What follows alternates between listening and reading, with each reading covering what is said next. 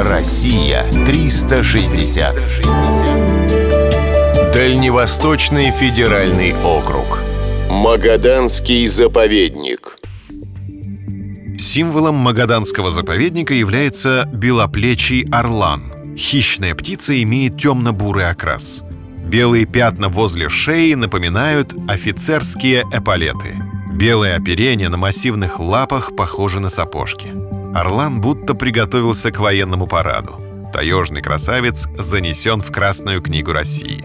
Кроме орлана, спокойную жизнь в заповеднике обрели еще 180 видов птиц и 40 видов млекопитающих. Места здесь глухие. Высока вероятность нос к носу встретиться с хозяином тайги, бурым медведем.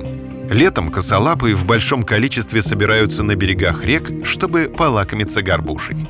В состав заповедника входят живописные Ямские острова. Они представляют собой скалы-останцы, которые возвышаются над поверхностью воды.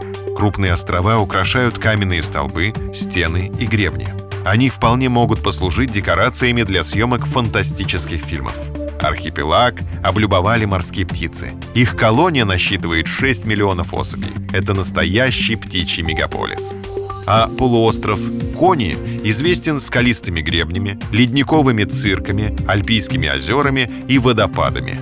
Если в русских сказках реки молочные, то на Кони они горбушевые. На нерест в огромных количествах сюда заходит исключительно эта рыба из семейства лососевых. В прибрежных водах Охотского моря водятся могучие крабы.